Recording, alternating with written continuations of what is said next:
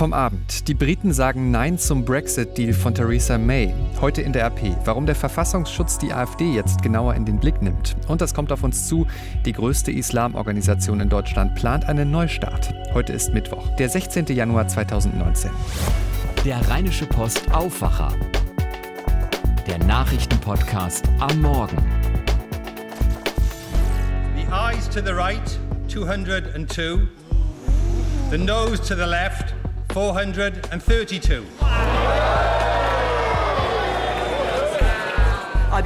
Ich wurde direkt nach dem Referendum Premierministerin. Deswegen glaube ich, es ist meine Pflicht, den Leuten das zu geben, wofür sie gestimmt haben.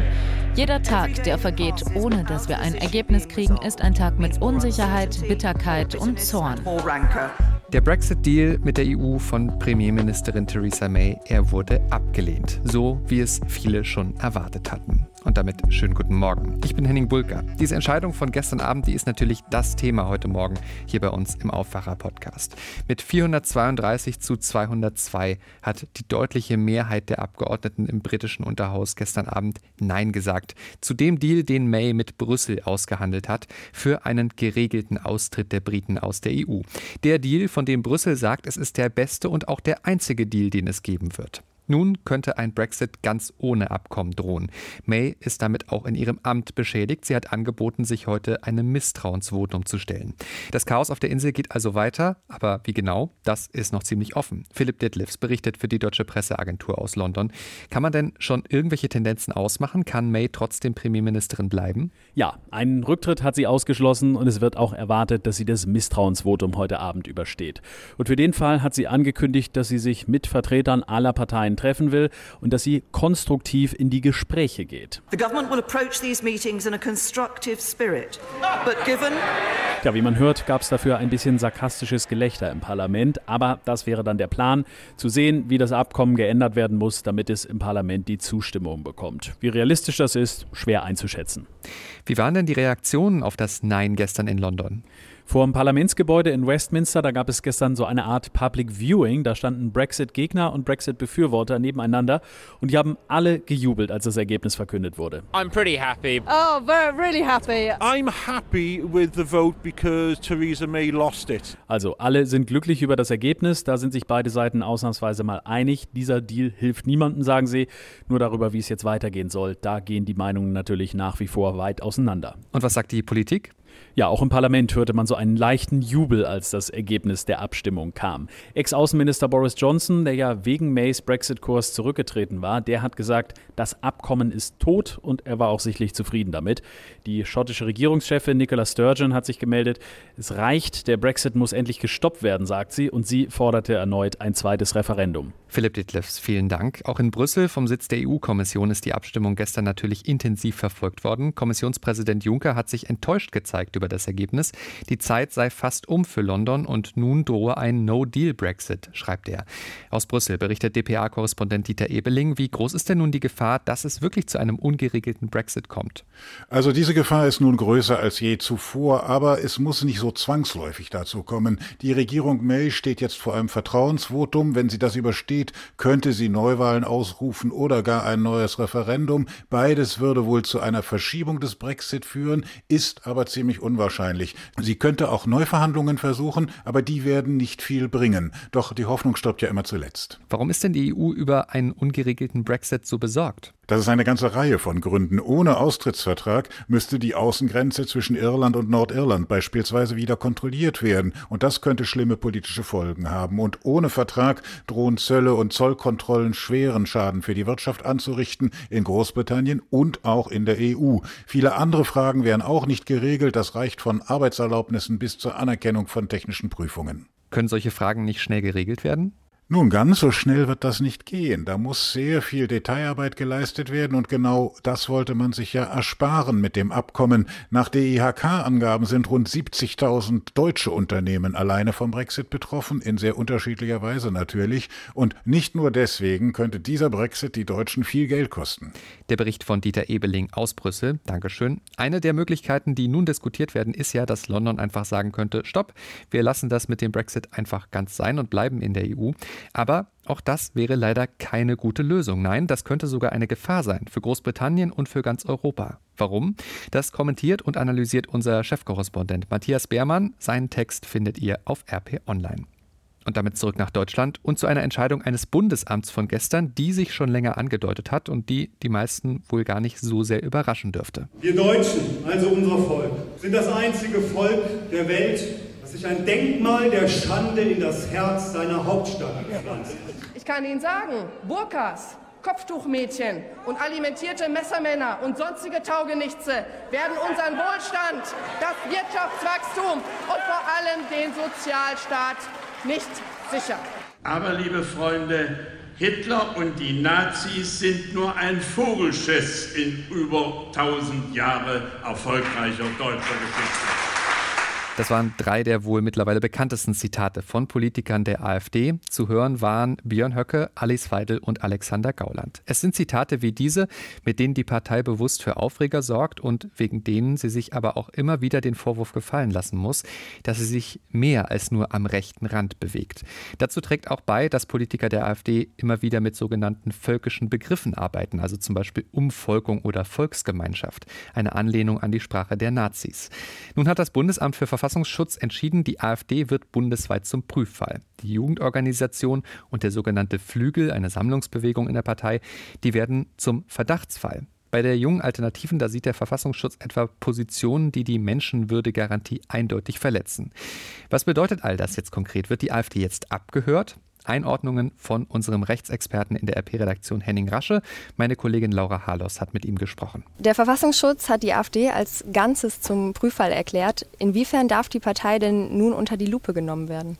Zunächst wird der Verfassungsschutz eine gesonderte Einheit einrichten. Da sitzen dann wie auch immer geartete Anzahl von Leuten und die werten zunächst mal das aus, was jeder von uns äh, auswerten könnte. Das ist die Zeitung, das ist das Internet, das ist das Radio und das ist das Fernsehen.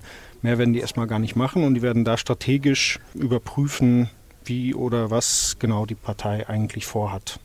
Mit dem rechtsnationalen Flügel und der jungen Alternative ist der Verfassungsschutz ja sogar noch mal einen Schritt weiter gegangen. Genau, da ähm, hat der Verfassungsschutz gesagt, das ist ein Verdachtsfall. Das ist ein Schritt weiter. Das ist dann tatsächlich der Einstieg in die tatsächliche Beobachtung, das, wo man sagt, die werden vom Verfassungsschutz beobachtet. Ähm, das heißt, da werden geheimdienstliche Mittel angewendet. Da kommen V-Leute zum Einsatz oder können zum Einsatz kommen, äh, Observationen, da können auch Telefone abgehört werden.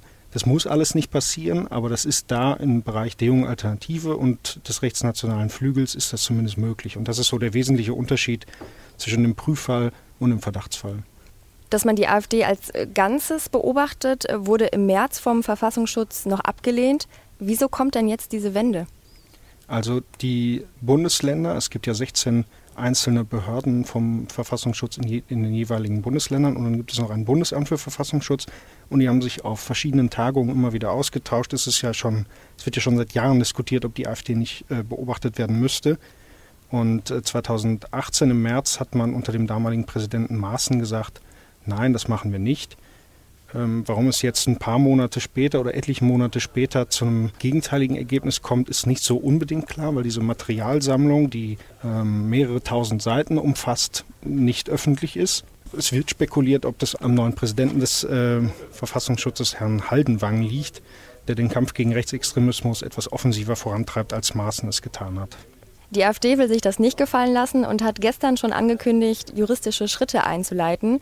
Inwiefern hat das denn Aussicht auf Erfolg? Also das klingt natürlich irgendwie gewichtig und äh, schwerwiegend. Äh, man muss aber sehen, dass der Eingriff, den der Verfassungsschutz jetzt in die Parteienfreiheit, so heißt es im Grundgesetz, der AfD ähm, macht, der Eingriff ist relativ gering. Denn Zeitungen lesen, Fernsehen gucken, das ist relativ harmlos. Und insofern wird eine Klage dagegen relativ aussichtslos sein. Ähm, was die junge Alternative und den rechten Flügel angeht, das ist schwer zu sagen. Da wird man höchstens davon hören, schätze ich jedenfalls, dass sich einzelne Abgeordnete gegen Überwachungsmaßnahmen wehren. Und das wird dann immer sehr im Einzelfall überprüft werden müssen. Vielen Dank für deine Einschätzung. Gerne. Für die Fans von Fortuna Düsseldorf, da war es gestern sicherlich die beste Nachricht des Tages. Trainer Friedhelm Funkel hat seinen Vertrag bis 2020 verlängert. Nach der Posse in der vergangenen Woche haben sich Vorstand und Trainer also geeinigt. Unser Sportredakteur Patrick Scherer war beim Trainingslager in Marbella dabei und stand in den vergangenen Tagen mit allen Fortuna-Beteiligten eng in Kontakt. Patrick, am Tag davor hat Funkel ja noch gesagt, er wisse nicht, ob er weitermacht und nun die Vertragsverlängerung bis 2020. Warum konnte man sich denn jetzt doch so schnell einigen?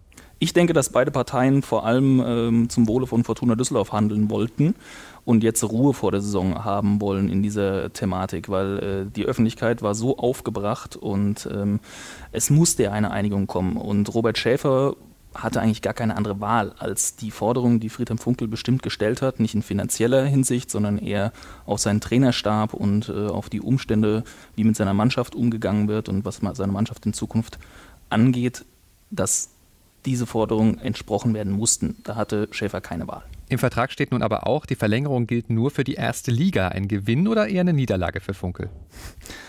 Ein Gewinn ist es vielleicht nicht. Äh, Friedem Funkel hatte dieses Angebot oder dieses Zugeständnis ja ähm, schon vor der Eskalation in Marbella gemacht. Da wollte der Verein noch nicht drauf eingehen.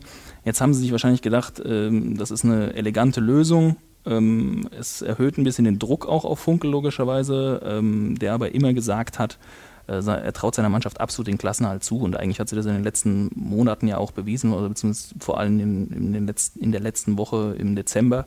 Und äh, auch was die Eindrücke aus dem Trainingslager sind, ähm, sind absolut so, dass, dass die, der Klassenhalt drin ist. Und dann hat Friedem Funkler ja bei uns im Interview auch gesagt, selbst wenn sie absteigen würden, glaubt er schon, dass er der beste Mann wäre, um sie auch wieder in die erste Liga zu führen.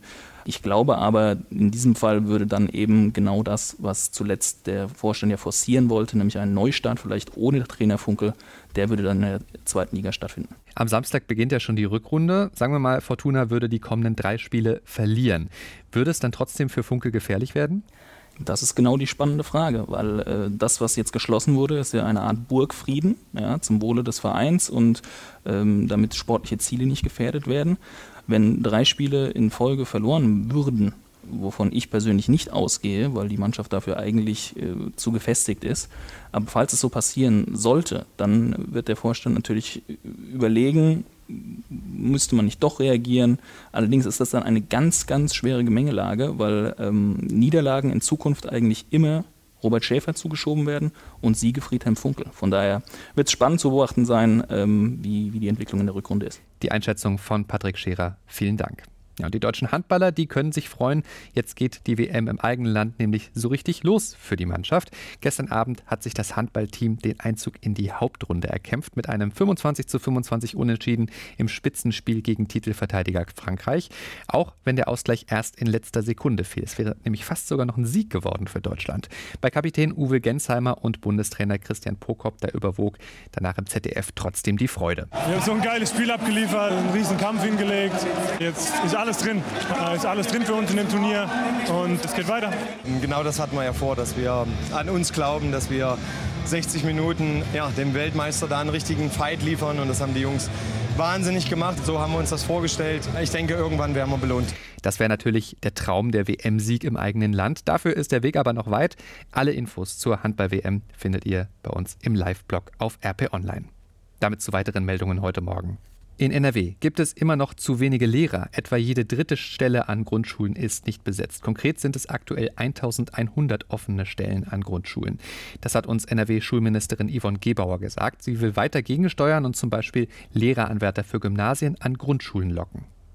Auf Mallorca sind gestern am späten Abend zwei Deutsche tot aufgefunden worden. Die Leichen des 56 Jahre alten Mannes und der 59 Jahre alten Frau waren bereits stark verwest. Sie wurden in der Wohnung der beiden in der Gemeinde Jukmachor gefunden. Nach Medienberichten gehen die Ermittler davon aus, dass der Mann die Frau getötet und dann Suizid begangen hat. Eine Bestätigung dafür gibt es aber noch nicht. Und das wird heute wichtig. Die größte Islamorganisation in Deutschland, die DITIB, die steht ja immer wieder heftig in der Kritik wegen ihrer Nähe zur türkischen Regierung. Nun kündigt sie einen Neustart an und will heute Vormittag ihre Visionen für die kommenden Arbeiten präsentieren. Außerdem wird heute in Köln das neue Spitzenpersonal der türkisch-islamischen Union vorgestellt. Bund und Länder verlangen, dass sich die DITIB von der Türkei löst. Der Bund hat die Finanzierung von Projekten in DITIB-Trägerschaft schon eingestellt. Wird der Love Parade Strafprozess bis zu einem Urteil fortgesetzt oder wird er ohne Urteil eingestellt? Darüber beraten heute Richter, Staatsanwälte, Verteidiger und Nebenklageanwälte. Unter anderem ist eine der großen Fragen, ob überhaupt einem der Angeklagten eine Schuld nachgewiesen werden könnte. An dem Gespräch heute, da dürfen nur Juristen teilnehmen, die unmittelbar an der Hauptverhandlung beteiligt sind. Erst morgen will das Gericht offiziell über Ergebnisse informieren. Es könnte aber natürlich gut sein, dass heute trotzdem schon was nach außen dringt von dem, was da besprochen wurde. Und das griechische Parlament wird heute am späten Abend darüber abstimmen, ob Alexis Tsipras weiter regiert. Der Ministerpräsident hatte ja die Vertrauensfrage gestellt, nachdem Verteidigungsminister Panos Kamenos und seine Partei der unabhängigen Griechen die Koalition mit der Regierungspartei Syriza aufgekündigt hatten. Hintergrund ist der Namensstreit mit dem Nachbarland Mazedonien. Schauen wir jetzt noch aufs Wetter. Und da bleibt es recht schmuddelig in NRW. Die Temperaturen weiter um die 6 bis 7 Grad, manchmal auch mit Regenschauern zwischendrin, hin und wieder aber auch die Chance auf Sonne. Morgen dann verregneter, am Freitag dann wieder trocken, aber kühler. Das war der Rheinische Post Aufwacher vom 16. Januar 2019. Empfehlt uns gerne weiter, wenn euch dieser Podcast gefallen hat. Mein Name ist Henning Bulka. Habt jetzt einen guten und erfolgreichen Mittwoch. Ciao, ciao. Mehr bei uns im Netz www.rp-online.de